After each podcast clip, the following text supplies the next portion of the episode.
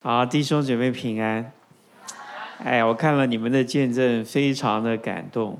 我就有一个有一个 idea。我上一次来好像是四月啊，隔了三个月没有来，你们就发到不行。所以我觉得我最大的贡献就是少来，对吗？这个是叫做 statistic，就是统计的结果啊。我越少来，你们发的越快，啊啊！感谢主哦，我们可以在疫情当中学习怎么样经历这位又真又活的上帝。我们今天要来看马可福音第八章，马可福音第八章。也刚好啊，今天的经文回应啊，我们在各地各方的这个神给我们带来的祝福。祝福它的另外一面就是神的托付。现在人来教会不是那么难，但要把人留在教会，像一个基督徒的长相，这个可不是简单的事情。啊，这个派送包，送这个一个月、三个月、五个月，你要送二十年，这不是那么简单的事情啊。好，我们来看第八章，马可福音第八章二十二节，我们今天看到三十八节。这段圣经我在好多年前跟你们分享过，但是是另外一个方式啊。这里讲到一个耶稣来到伯赛大，伯赛大是在加利利海靠东边、北边的一个城市，它基本上是属于外邦的城市。加利利海中间一条线一切，左边是属于犹大，右边是属于外邦，北边。也比较多是外邦，南边也比较多是外邦啊。那么这里讲到，在伯赛大遇到一件事情，有一个瞎子来求耶稣摸他，耶稣后来就医治了这个瞎子。可是耶稣医治这个瞎子的过程是非常神奇。就是趣味性很高，这个只有在马可福音，因为它分两阶段，这里面既不卫生又不合理啊。他第一个阶段是二十三节，拉着瞎子的手，把他带到村外，就吐唾沫在他眼睛上。呵呵，哎呦，我在想新生命，你们可以试试看啊。看看人家可不可以理解啊？然后按手在他身上，然后问他说：“你看见什么了？”二十四节，这个瞎子被耶稣这样一吐，然后一按，他就抬头一看，说：“我看见人了，他们好像树木，并且行走。”这里面在二十四节出现了两次看见，他一看就看见了人，他原来是全瞎，现在看到人像树在走。前面二十三节，耶稣问他说：“你看到什么？”这是第一阶段的医治。第二阶段二十五节之后，耶稣又按手在他眼睛上。其实，这个“又”这个字，中文翻译不是那么理想啊，因为“又”这个字翻译好像按了两次，对不对？但是上面一次没有按在他的眼睛，你看耶稣不是很特别吗？吐了口水在眼睛上，然后第二次用手按手在他眼睛上。这应该是两件不同的事情，但是“又”这个字是代表耶稣接着按手在他眼睛上，这一次呢，没有吐唾沫，然后他定睛一看就复原了，样样看得清楚，所以这是一个瞎子完全看见的三个阶段。第一个阶段叫做都看不见，第二个阶段是看见人像树在走，第三个阶段就是样样都看得清楚。让我最困惑的时候，有一段时间，就是为什么这几节的圣经会放在这个位置？我们读圣经啊，要读懂一字一句，不是那么困难。但是你要读圣经，读懂它为什么会放在这里，它为什么前面写这一件事，后面写那一件事，中间。为什么要这样写？我们人讲话有布局的，对吗？你先讲什么，后讲什么，中间哎呦丢一句话去了，马上又收回来了，有没有？就是我们，这是我们很正常的一种思维跟表达的过程。除非你这个人真的是脑子烧坏了，否则你讲的话，特别是在谈恋爱的时候，都有布局的，对吗？先打电话，然后还是先发 line，然后是先约出来，先吃饭，还是先看电影，还是先来新生命？这个都有讲究的，不是吗？对吧？所以其实谈恋爱是最深沉的，什么意思？心机很多，只是是本于一片的爱心。我的意思是说，心机没有不好。重点是我们需要在这个过程中发现，耶稣为什么要在这里讲一个跟上下文没有什么关系的事情。如果你先看下文二十七到二十九节，耶稣和门徒出去往该撒利亚腓立比的村庄，在路上，这三个字你把它记下来，英文叫 on the way。马可福音只有记载一次，耶稣上耶路撒冷就再也没有回来了。约翰福音来来回回记载了他去了三次耶路撒冷，所以每一个福音书的作者，他都有不同的布局，他的布局是要让我们随着他怎么样表达他所认识的耶稣。他做了什么，说了什么，每一个人的角度不一样，每一个人的领受不一样。他这里讲到，在路上是指的从该萨利亚菲利比要往耶路撒冷这一条路，因为要往耶路撒冷，最后的结局一定是在十字架，一定。是在耶稣来到这个世界最重要的那个终点，在路上的时候问门徒说：“人说我是谁？”就是他们说我是谁，别人说二十八节，他们说有三个答案：有人说是施洗约翰复活，有人说是以利亚，有人说是先知里面的一位。这三个答案其实是围绕了同一个身份，这个身份就是先知，对吗？只是不同时代的先知，不同能力恩赐的先知，不同名字，或者是说不同恩赐的先知。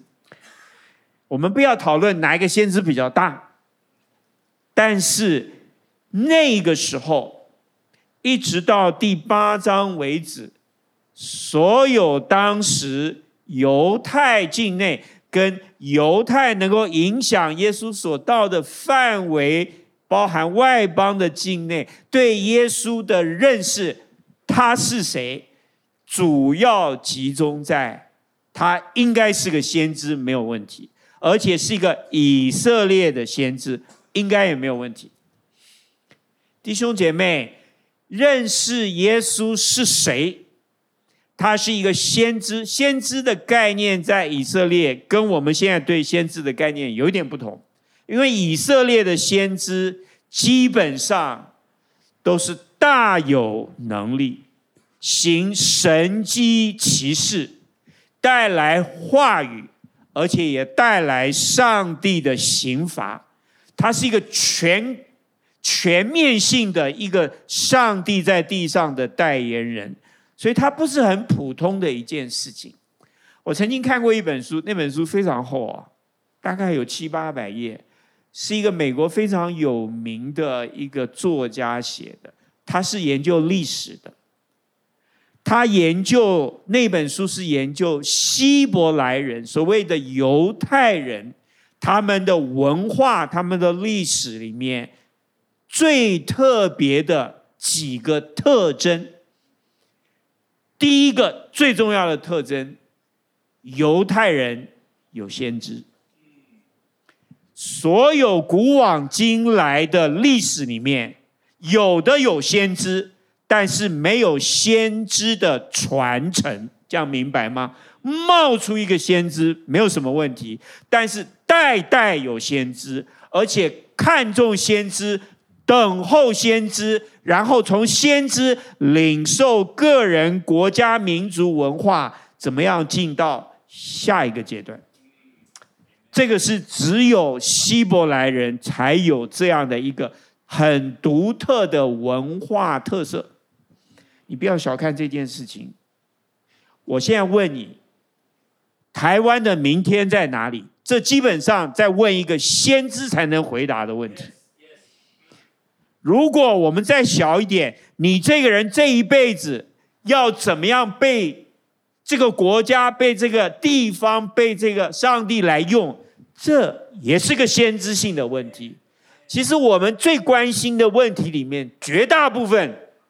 都跟先知有关，要买哪一支股票，这是一个先知性的问题；要不要炒比特币去挖矿，这是一个先知性的问题，对吗？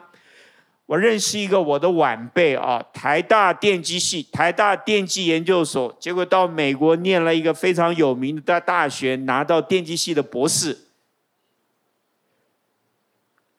结果。他研究的就是加密，这样听懂了？你知道比特币最传、最传神的一点、最独特的一点，就是它有一个独一无二的加密，对吗？对吗？你有你有在听哦？他他就是研究加密的，他的博士就是研究加密的。后来他读完博士，他没有工作。他也不工作，他也没有去啊去大学任教，他也没有回台湾，他就一头栽进比特币。那个时候是在将近十五年前，他是在一百块一个买到的，所以他现在就在那边每天看着我们在那边像蚂蚁一样爬来爬去的。你知道我的意思，蚂蚁是很勤奋的。你知道什么人觉得蚂蚁很勤奋？就是在比特币发财的人。你有没有发现这件事情整个的过程？其实这个世界都在等候，都在寻找一个先知性的将来。可是谁能告诉我们呢？谁能抓住呢？当然，我们可以从物质面，我们也可以从属灵面。所以，其实两千年前，在该撒利亚菲利比这条路上，去耶路撒冷的路上，他们就在关心一个问题。可是，他们问这个问题的问法是不一样的。什么意思呢？我们现在问的是明天会怎么样，他们问的是。明天谁做主？这样听懂了吗？明天台湾会往哪里走？他们问的问题是：明天台湾有谁在带领？我们在意的是 what，可是他们问问题的方式是 who，who holds the tomorrow？我们问的是明天会不会涨价？他问的是：明天谁会让它涨价？你告诉我哪一个比较关键？这看你喽，看你喽。我不觉得他们问问题的方式比较 low 咖。如果你在工作上，你在学业上，你慢慢慢慢投入，你慢慢经营钻研的时间越久，你会发现这个世界最后什么事情会发生，什么事情不会发生，什么事情会那样发生，而不是这样发生，都有一个关键的人。你同意吗？你本来都觉得最合理的应该这样，结果他就不是最合理的样子，因为有一个不合理的人把它弄成不合理。这个不是对跟错的问题，这个是上帝所造的世界里面，为什么把万有交给他造的人来掌管？你知道为什么吗？因为是人，神为人。造了这个世界，神把造的这个世界托付给人，然后让人可以认识那个掌管万有、直到永远的那一位上帝。基督徒没有什么了不起，但是基督徒最了不起的是，我有一位这样的上帝。这个这个牌一翻呢、哦？什么都清楚了。我曾经跟你们讲过啊，我有一个外甥女啊，她很可爱，因为她的生肖是属猪啊。小时候她很可爱，胖嘟嘟的，白白的。我们小时候就开玩笑叫她猪小妹啊。她很聪明。小时候呢，我我们就。啊，我们就常常喜欢跟他跟他在一起玩。你们知道啊，一个人能够慢慢的长大，他有一个过程。小时候发生一件事情，他的妈妈亲口告诉我，后来我问过他，他也承认了。他很小的时候，大概一年级、二年级的时候。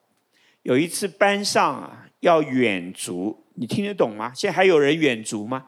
嗯，就是好几个老师带着好多位学生，有没有背了一个水壶包包啊？就是搭车然后走路到一个郊外的地方，或者是一个博物馆什么地方？就是那天就在外面有一个类似这样的，以前叫远足，现在不知道叫什么，叫户外。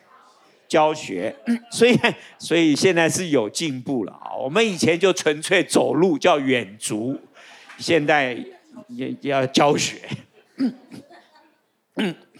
前一天老师就跟朱小妹还有全班的同学说，明天我们要去远足，我们几点钟要在哪里集合，哪里出发，我们要带什么东西，请你们把它写下来。如果国字不会写，请你们写注音。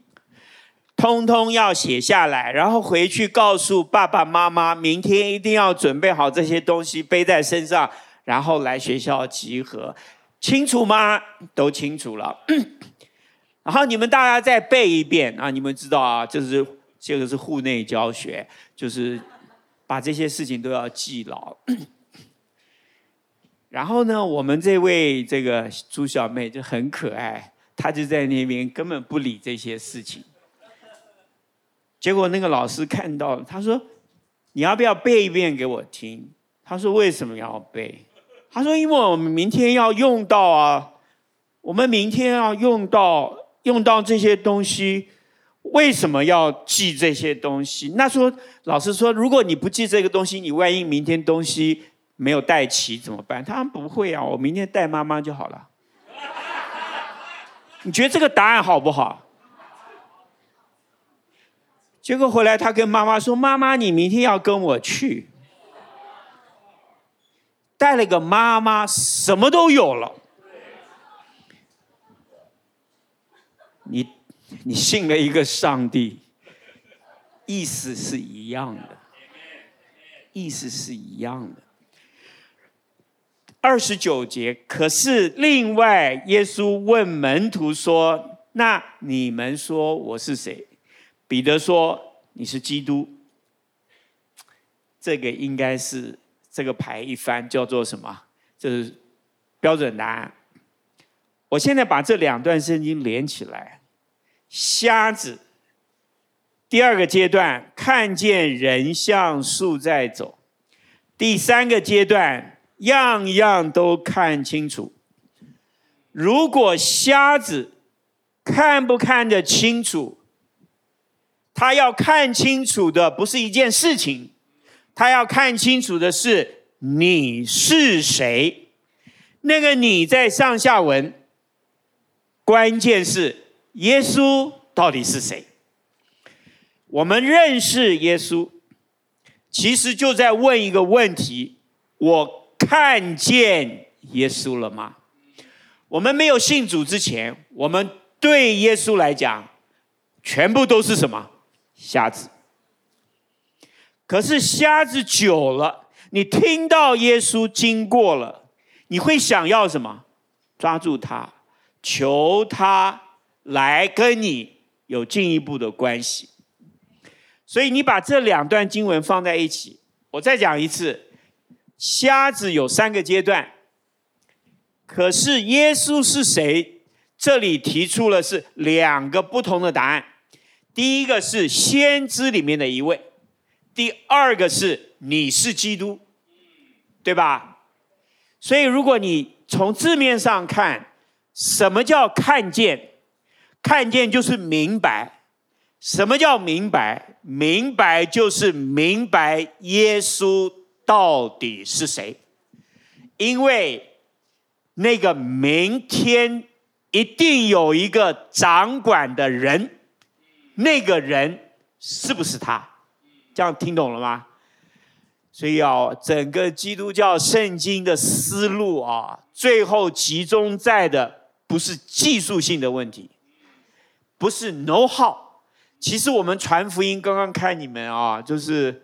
什么样的方式，只要能够让人来亲近主，都 OK。可是一定要来亲近主哦。你不可以跑到别的对象上面哦，不可以下次只记得你那个派送包，忘了耶稣是谁哦。这有可能发生，我想很多地方也在发生。你是基督。那么我倒过来问你们，这里面有两层的答案：耶稣是谁？先知里的一位。第二，耶稣是基督。那么我们对照前面，我就先问：耶稣是基督这个答案到底是样样都看清楚、都明白了，还是看见人像树在走？什么叫看见人像树在走？就是半瞎了，这样听懂吗？就是还没有全看见。但是比瞎子来讲，他已经可以开始看见了。啊、我不知道你们家里有没有亲人有白内障。白内障严重的时候啊，其实他会，特别是光线不够的时候，他会看不清楚，前面的人都是模模糊糊的。我们曾经。琪姐非常喜欢养狗啊，我们曾经养过三只不同的狗，十七岁、十六岁、十八岁，我们都养到很老。狗老了都会有什么？白内障。其中有一只狗，它两只眼睛都是白内障。你知道它走路在家里，它会撞到沙发，因为它看见人像。树在走，它分不清楚，所以一个全然不认识耶稣，跟认识耶稣，但是模糊。第三个是对耶稣的认识完全的清楚。请问你，基督这个答案是完全清楚，还是一半清楚，还是都看不清楚？基督，你是基督。我以往啊，我自己读这个经文，我就觉得基督这个答案不能再讲了，就是最好的答案。可是我后来看到三十节、三十一节，我发现啊，这个事情有变化。耶稣三十节禁戒他们不要告诉别人你是基督，请问你这是不是答案？是。可是耶稣说你们不要告诉别人我是基督，怎么会有这种事？好不容易知道你是基督，我们就应该把这个好消息传给更多的人。可是耶稣说不要去讲，为什么不要去讲？三十一节。从这里开始，他教训他们说：“人子必须受许多的苦。”你注意“必须”两个字啊，它的原文是“必须受许多的苦，必须被长老、祭司长和文士弃绝，必须被杀，必须第三天从死里复活。”为什么？不要告诉别人，在这个时候，耶稣是基督，因为耶稣是基督的真正的内涵，就是基督是一个什么样子的基督，是三十一节这样子走过来的才叫基督。基督必须受苦，基督必须被弃绝，基督。必须被杀，基督必然第三天从死里复活。所以从受苦，最后从复活出来，这才是基督。那换句话说，你们不要去讲一个基督，那个基督是没有三十一节的基督，没有三十一节，没有从受苦进去，从复活出来的，这个不是。耶稣是基督，哦，这个非常颠覆。我们都不喜欢受苦，对吗？你不喜欢，我也不喜欢。可是，如果我让你选两个身份啊，一个叫先知，一个叫基督徒，你要做哪一个？我们现在很自然要选先知，但是我要告诉你，选了先知。这条路未必会走到基督这条路上。基督徒这三个字非常重要，因为你认定了这一条路这样子走的才叫基督，愿意跟着基督走这一条路，把它走完的才叫基督徒。所以对你来讲，你如果觉得你是基督徒，你就要确认一件事情，他在我的心里，他是基督，他是这样的基督，不是我自己想的。我们可以塑造一个基督，我们可以告诉别人我喜欢什么样的基督。三十二节，耶稣明明的说这个话，彼得就拉着他劝他，原文叫斥责他。彼得开口骂耶稣，为什么？我不要这样的耶稣，我不要这样的基督，所以你就回过头来想三十节，耶稣说：“你们不要告诉别人我是基督，因为我知道你们看到的基督，你们想要的基督不是我。”你有没有听懂这个逻辑？其实很清楚。我们再回来看，那什么叫做样样都看清楚？如果你读三十、三十一节、三十二节，愿意让耶稣做成他要做的基督，愿意跟随这样的基督走他走完的这一条路，会不会是真正的样样看得清楚？那那个说他是基督，像彼得这样讲。这个答案是对的，但是这个答案的内容，这个答案的意义是有问题的，所以这个可能是属于看见人像树在走，是半瞎的。我们对耶稣的认识其实是分两个关键的阶段。第一个阶段，我知道他是谁，他是基督。那个全瞎长什么样子？他是先知，他有能力。我需要能力，我就找他要能力。弟兄姐妹，真正的能力躲在哪里？你等一下就会看见。圣经在这里讲，如果我这样理解的话，就是全瞎，就是第二十八节。他们说我是谁？这种答案叫全瞎，这样懂吗？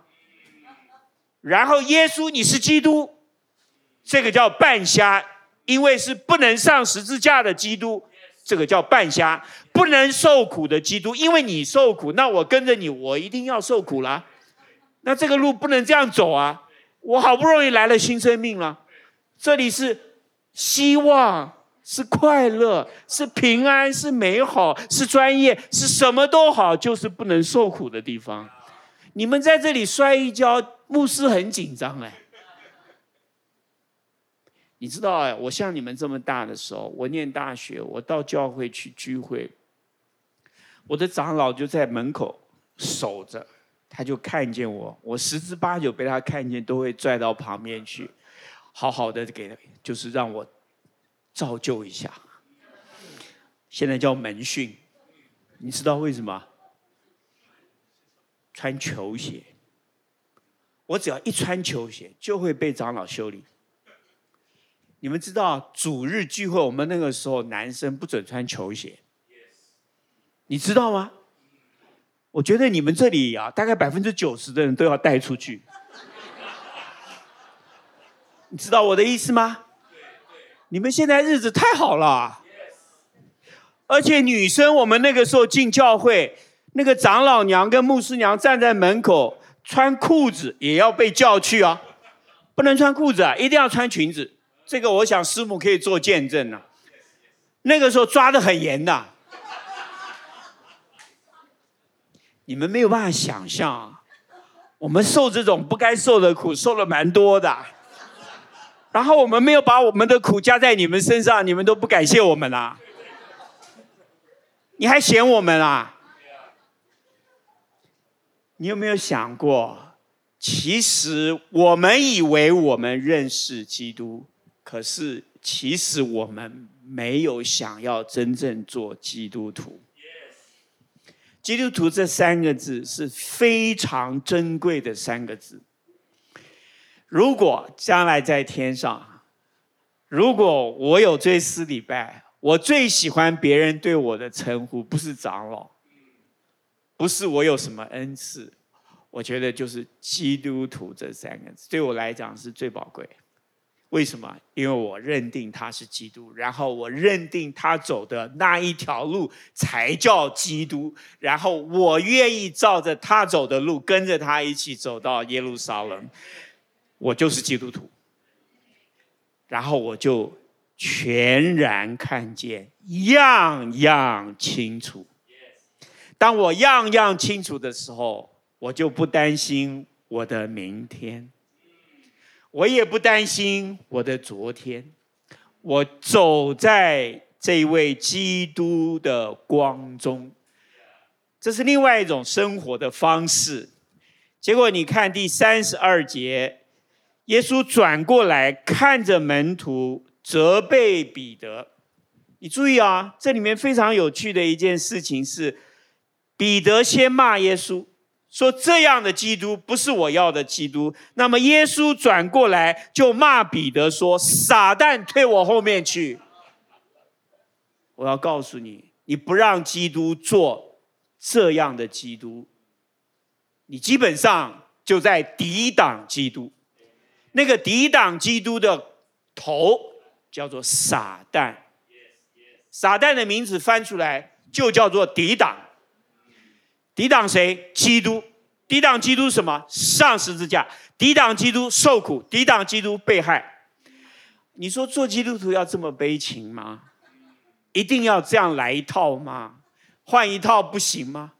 大家高高兴兴的做基督徒，你做你的基督，我做我的基督徒，你好我好，大家都好，新生命嘛，有什么不好？弟兄姐妹，没有什么不好，但是。那就不再是基督教了。我很不喜欢跟你们讲这个，但是我就非常希望跟你们讲这个。我觉得你们要有真正的将来，你们对自己的生命是是有一种期待的，你们对自己这一生是想要活得像一个样子的，你就要往这里看。你不往这里看，你永远像看见人像树在行走，你好像看见了，其实你没有看清楚，你又不是瞎子。你又不是真正看见，你这样就可以过几十年，因为你永远不知道明天在谁手里，你也不知道明天我要怎么走下去。三十三节，你看这里啊，是非常有画面的啊。耶稣转过来看着门徒，然后呢，责备彼得。我把三十二节、三十三节，把他这个画面。彼得拉着他，对不对？然后耶稣什么？转过来，转过来跟谁讲话？门徒，这里的门徒是多数啊。换句话说，那个时候彼得在哪里？彼得在他后面。哎，有这样骂人的吗？转过来骂背后那个撒旦，到后面去排队。原文叫啊，Go back in line，就是到后面排队排好。为什么要排好？跟随我啊！后面不就来了？若有人要跟从我，你知道撒旦的主意就是想要人的意思走在上帝意思的前面。耶稣就是你给我乖乖的走到后面，让神的意思走在人的意思的前面，所以才会有三十二节、三十三节的后面。你不体贴神的意思，只体贴人的意思。撒旦其实最体贴谁的意思？人。我认认识一些年轻人很自恋呐、啊，男生出门的时候在镜子面前要搞二十分钟、三十分钟。我觉得这个男生真是非常天才。后来我看到美国的一个调查，他说美国的男生平均花在照镜子的时间每天半小时以上。哇塞！原来我知道男生是非常的那个那个的。哪个？就是爱自己呀、啊！我告诉你，太爱自己，太爱照镜子，里面有谁？里面有一只叫傻蛋，因为他会帮着你更爱自己，他会帮着你说服你自己你是对的。耶稣那一套是不管用的，耶稣叫人受苦，这已经是过时了。但是我要倒过来问你啊、哦，如果这一条路你把它看清楚。我觉得你很难想象你这一生要蒙多大的祝福。三十六节，耶稣说：“如果你不走这一条路，你有机会赚得全世界，要不要？要不要？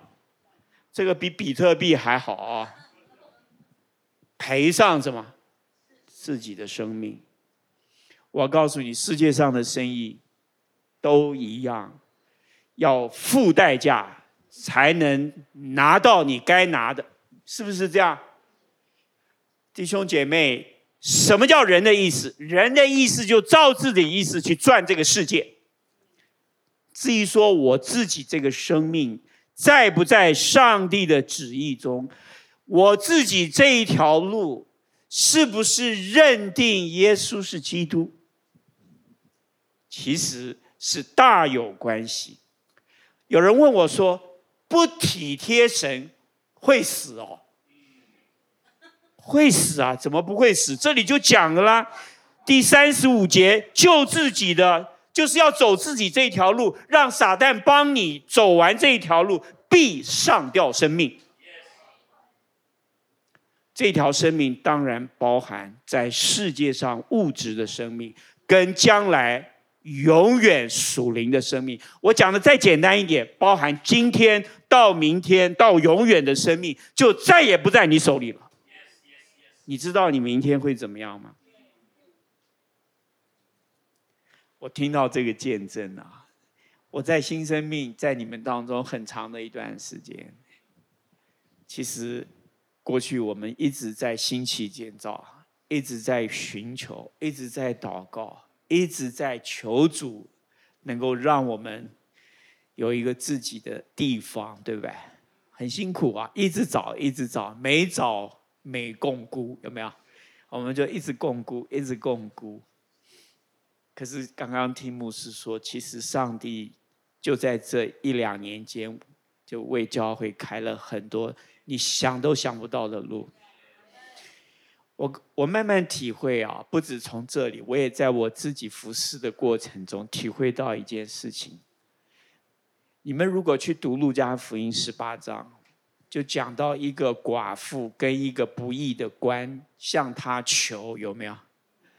后来那个不义的官实在受不了他了，就答应他所求的，为他伸冤，对吗？耶稣在后面补了两句话，他说：“必要速速为他成就。”他的“速速”其实照上下文是没有“速速”。我看过一个牧师，也是一个神学院的老师啊。他解释这个字，解释的非常精准。他说这个字可以用一个比较适合的英文字来表达，叫做 quickly。quickly，意思说上帝会让你一直等，一直等，一直等，好像没有什么东西可以等了，怎么还没有出来？可是当神要为你伸冤的时候，马上顷刻之间，quickly 就成就了。因为他要让你知道，百分之百知道，不是靠你。你知道，人很多时候，上帝祝福的时候，他走路越来越什么？越拉风啊？为什么？他觉得自己很努力，自己跟上帝配合的很好，有没有？然后越讲越不对，越讲上帝越少，越讲自己越多。这就不是 quickly。如果我是上帝，我也要这样，而让你熬不住，让你觉得你这个人没有希望了，你是个无能的人，你是个没有脑子的人，然后哎，突然一天哎做好了，你是不是觉得很特别？我不敢说神每一件事都这样做，但是神要做成的事会让你无可推诿，全然将荣耀归给上帝。好了，你有没有发现前面讲这些事，每一个段落都有它的关联？重点是让我们看见一件事情：神的意思，人的意思。人的意思，如果对彼得来讲，耶稣你不能做这样的基督，这个叫人的意思。但是耶稣说：“我必要，我必须这样做成我基督的身份。”这是神的意思。那下面一个问题来了，下面一个问题就是，我说过，神带领人都有两个阶段。第一个阶段，让你看见人像树在行走。我们都有这个过程。我们来教会，但是盘算的是自己；我们参与服侍，但是想的是自己。我们寻求婚姻，讲是讲属灵，结果就是看外貌，看着看着还看不顺眼。可是呢，也没有看到自己原来也很不顺眼。你有没有发现，我们就是这么一个人？这个叫看见人像素在行走。但是上帝不会只停在这里。基督怎么带领教会？怎么带领属他的人？三十四节非常有意思。三十四节，于是叫众人和门徒。这个“叫”这个字，你把它圈起来，原文是呼召。呼召。当我们知道基督是谁，下面耶稣做的就是呼召，而且呼召的对象是众人加门徒。呼召什么？若有人要跟从我。如果我是彼得，我听到这句话，只有一个反应：屁屁剉，是不是这样？这一条路走上去会让人害怕的。这一条路叫做舍己的路，这一条路叫做十字架的路。可是二十七节，该撒利亚菲利比的村庄出去，在路上跟从，就是在一条路上。这一条路是舍己的路，舍己有什么不对？舍己又有什么好处？弟兄姐妹，如果你是耶稣，如果你是基督，当你走完这条路，终点是复活，终点是复活的大能，终点是复活的大能，把之前所有的羞耻全部遮盖。终点是复活的大能，让我在上帝的面前，在人的面前，全然的。可以彰显上帝的荣耀，弟兄姐妹，重点不在受害哦，重点在第三天一定会复活。刚刚狄院的见证里面，他提到好几次复活的大能在花园花莲的福源新生命做工。弟兄姐妹，如果没有复活，他不敢叫你去受苦。如果复活的能力是假的，他不会叫你被弃绝，因为所有我们在之前所忍受的事情，都在复活的大能和荣耀里面，全然的把我们涂抹，把我们遮盖，全然的让我们经历过这个从来没有经历过的事情。我相信是这样。这才叫先知。先知是用复活，一定会复活。他已经复活，我也要照着他的样子复活。在最后没有身体复活之前，我在地上跟从他的日子，我可以开始经历一段一段、一次一次复活的大能。复活是什么？就让我不害怕受苦。复活是什么？让我受苦的时候，我有盼望会从受苦里面出来。复活是什么？让我受苦的时候，这个苦不会辖制我，不会让我被圈在里面出不来。复活是什么？让我被人弃绝的时候，我不会灰心，我不会失望，我会继续选择跟从上帝。你告诉我，这个力量大还是小？最近我跟琪姐我们一起祷告，我们祷告三件事：求上帝用丰盛的恩典遮盖我们。你知道啊，我们活得久了，就觉得没有一件事情啊是应该的了。每一件事情。都是上面有一个很大的棚子、盖子、屋顶，把我遮盖了。我不知道他怎么遮盖，但是若不若是他不遮盖，我的事情就很难办了。为什么一定要他遮盖？因为若是他不遮盖，或是经过风雨，或是经过冰雪，我不知道。第二，我们的祷告是求主用他的恩典坚固我们，弟兄姐妹，恩典是可以让我得坚固，这是彼得讲的。我要有力量，力量从哪里来？从恩典，不是从我吃得了苦，这个叫什么？自己的意思。只有依靠恩典。来的时候，每一天跟他要那个桌子上掉下来的碎渣，这个叫用恩典坚固我。第三个祷告，求主用恩典引导我，我要走在正确的路上。从头到尾，我经历的事情，我开始选择用恩典来看，用恩典来解释，用恩典来。来塑造我自己，弟兄姐妹，这个是十字架的路。我不再去解释、要求什么是合理，什么是不合理。弟兄姐妹，你告诉我不合理的事，你有碰到过吗？多还是少？那合理的事情都会找你吗？不会。这个世界不是用合理在经营的，这个世界是上帝的恩典在运转的。这个世界，耶稣是基督，他是主。这个世界如果他没有受苦，然后从复活起来，我们都没有盼望。为什么要受苦？因为我们会复活。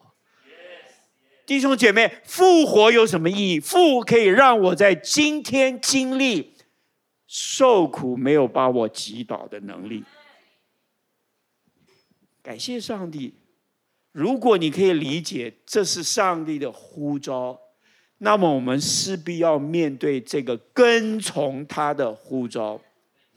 有位牧师啊，他在他的讲道里面是这样讲：如果你不跟从主，你的信心只有一半，你永远差这一半。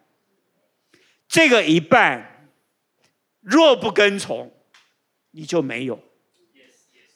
换句话说，不要做一半的基督徒，不要害怕这一条路，这一条路走上去，世界都抓不到你，他没有办法诱惑你，他没有办法辖制你，你可以照着上帝在你身上的旨意，走出一条你自己都没有想过的路，但是你会非常的满足。长老的钱不多，我为什么要讲这个？但是很多钱的人对我没有吸引力。长老的智慧也不是很高，但是智慧很高的人对我也没有什么吸引力。长老长得普通，但是长得很帅、长得很美的人对我也没有吸引力。我讲真的，你让我看，你在我前面我就看。因为你在前面嘛，不然 go back in line。但是这些不再是吸引我真正的东西，因为真正吸引我的是超过这个的。听起来简单，你做做看。如果没有基督，如果耶稣不是基督，如果他没有这样走上去复活。如果我们没有跟上来，这些都不可能。所以你不要小看这句话：若有人要跟从我，就当舍己，背起他的十字架。每一个人都有自己的十字架，但是每一个人的十字架的那个榜样、效法的对象，永远都是这一位基督。你说，那我受苦有什么意思？有什么意义呢？弟兄姐妹，这里有进一步的说明，在三十五节，凡为我和福音受苦，啊，你打麻将输了，啊，不要祷告，不要求主让你赢回来，啊，我觉得这个就是什么？就是连看见树都还没有看见呢，因为你这个苦哦，跟跟福音。跟耶稣没有关系。其实真正的苦，它的意义是每一次的苦都让你跟基督的生命发生了更深刻的连结。你分享了他生命的样式，他生命的能力，他生命的爱，能够更多的成为你的生命。这里有一句话，三十七节，人能够拿什么换生命？世界换不到。换句话说，世界没有办法给你耶稣要给你的生命。那什么东西可以换我们的生命？耶稣的生命。耶稣在第三天复活以后，就把他的生命换到我们的生命里面来。感谢主。如果这是一条跟从主的路，三十八节，我们就可以在淫乱罪恶的时代把这条路走完。淫乱是什么意思？淫乱就是不专心喽，啊，工作不专心了，婚姻不专心了，在家里不专心了，啊，啊，这个读书不专心，不专心是什么意思啊？就是说读书的时候不读书，就是想作弊，这个就是不专心，这个就是淫乱，这样听懂了吗？我讲的应该很浅白了哦。我认识一位弟兄，他追了好几年的姐妹，终于修成正果。结婚第二天就外遇。啊，没听懂啊？国语啊？你们现在叫人渣嘛？他不是人渣，他是渣，对吧？对吗，姐妹？他应该是个渣，对吧？你受得了吗？你受不了，合理吗？不合理。他爱你吗？谁知道？真的还假的？已经是这样了。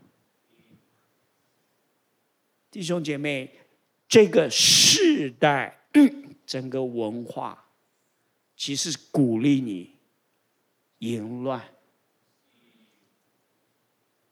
你能抵挡吗？淫乱又怎么样？谁不淫乱？我要告诉你，跟从主的人就不淫乱。不淫乱又怎样？那你淫乱又怎样？你好像看不起我们不淫乱的。但是我要告诉你，将来你在淫乱的日子里面，三十八节，从天上到地上，所有活着的。从上帝到天使，都会把你看成可耻的。整个西方的文化把我们带进淫乱是没有关系的，但是将来你会面对一件事情，所有天地万物都把它当成可耻的，你要面对它，千夫所指。对不起啊，这是圣经写的。我没有事，不会找你们的麻烦。在座的你们听，要听清楚。耶稣之所以讲这句话，是要告诉你，人的生命是非常宝贵的，善用它，珍惜它，好好的照着耶稣给我们的路，把它活出来。不要羡慕那一些你以为是这个世代的主流，这个世代的主流会变的。我从来都不相信这个世界会带给我真正的喜乐和价值。你们身上有没有人？男生有没有今天带领带的？有没有？有没有？没有啊！现在不流行在。你告诉我，现在主流流行的领带，男生的领带是宽的还是窄的？窄的，啊，是长的还是短的？我上次有看到一个男生打领带，这打到这个肚子这里啊，我不知道这是不是流行啊？啊，是窄的。那么你告诉我，领带的最前面是方的还是尖的？现在，男生，你们在干嘛？是宽的还是窄的？是窄的，对吗？是花的还是竖的？你说长老，你没事讲这个干嘛？我告诉你，要祷告，祷告什么呢？让你活久一点，每十年买一根领带，最流行的领带，你会发现你买了三次到四次啊，就会买前面一样的，就是窄的啊，经过二三十年，它还会再流行起来。宽的啊，经过二三十年，它也会再流行起来，花色都会重新流行。所以你要好好的用你的领带，你就一直流行。你只要买三条，这样有听懂吗？有听懂吗？这个世界其实没什么。然后要准备不同颜色的领带，为什么呢？你知道啊，美国有位很有名的总统叫 Clinton，有没有？他不是在白宫有绯闻吗？他很帅，很高啊，就是说，你知道，当他没有被揭发，他在众人面前、在荧幕面前、在媒体面前，他很喜欢打黄色的领带、鲜黄色的白衬衫、黑的外套。你们没有注意啊，因为你们就是不注意嘛。但是他发生绯闻以后，他开始打蓝色的领带，有区别吗？有区别吗？你知道不同的颜色可以反映那个人当时他的思想的内涵。如果那是他自己找的。当然也有可能是他的幕僚帮他找的，但是基本上不同的颜色有不同的含义，对吗？你告诉我，颜色是不是上帝造的？是，上帝给我们有七种颜色，为了是让我们有不同的样式可以彰显在上帝的面前。我们是很宝贵的人，但是我们需要再往前走一步。跟从主，我不知道你们今年几岁。如果你今年三十岁，如果你可以坚持五十年跟从主，我相信你的人生会非常的满足。五十年，长老明年就满五十年，挖什么？来呀！Go back in line，到后面来排队，有听懂吗？样样都看清楚，我们都需要主按手在我们身上，成为一个基督徒。记得今天回去为我们是一个基督徒，愿意做基督徒。在上帝的面前立志做一个基督徒，其实你比先知还有福，因为你走在一条那个结局已经是确定的基督为你预备的这一条路，是没有一个先知可以改变的，是没有魔鬼，没有一个人可以扭转的。其实。他比先知还要先知，所以有一个非常有名的英国的新约的学者啊，他就说了一句很有趣的话。他说：“最先知的一句先知的预言，就是福音。”他说：“福音比所有的先知预言。”都要有先知性，因为他改变了一切，他改变了所有相信他、跟从他的人，他让没有看见的可以看见，他让找不到路的可以有路走，他让没有力量的重新有力量，他让生命衰败的重新得到生命的力量。在这里，基督徒，我们一起祷告。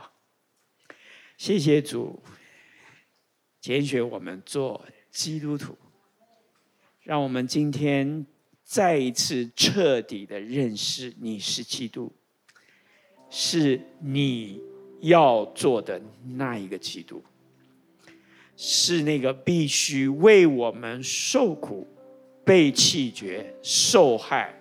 第三天复活，给我们永远应许的基督。谢谢主，让我们可以回应你的呼召，成为跟随你的基督徒。让我们看重基督徒的身份，让我们愿意栽培基督徒的生命，让我们回应。基督的呼召，让我们走在基督的路上，让我们不再随着自己的意思，让我们随着上帝的意思。求你怜悯我们，不要让这个世界把我们拿走。求上帝在基督里面的那个能力，一直一直的能够坚固我、引导我、遮盖我。谢谢主，愿你得着你的百姓，愿你荣耀你的教会。祷告，感谢奉耶稣的名。阿门。